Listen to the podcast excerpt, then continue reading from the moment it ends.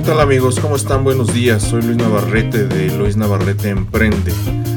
No te vayas.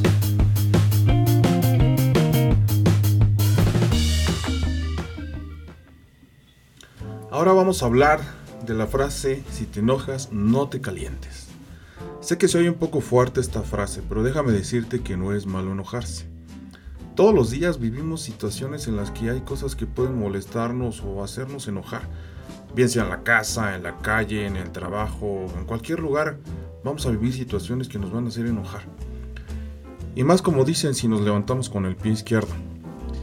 El enojo es una emoción que forma parte del ser humano, todos nos enojamos alguna vez, sin embargo en nosotros está el controlar esa molestia o ese enojo.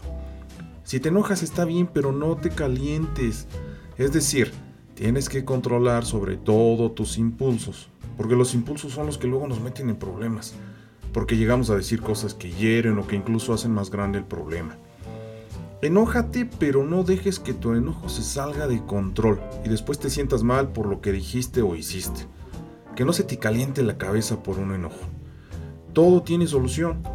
Tómate unos segundos, respira y si el enojo fue con alguna persona, háblalo con calma. Ah, te recomiendo que los problemas los hables frente a frente no por mensaje de texto o por el WhatsApp, porque muchas veces se pueden malinterpretar. Toma el teléfono si no puedes ver a la persona y habla con la persona y arregla el problema. Recuerda, enójate, pero no te calientes.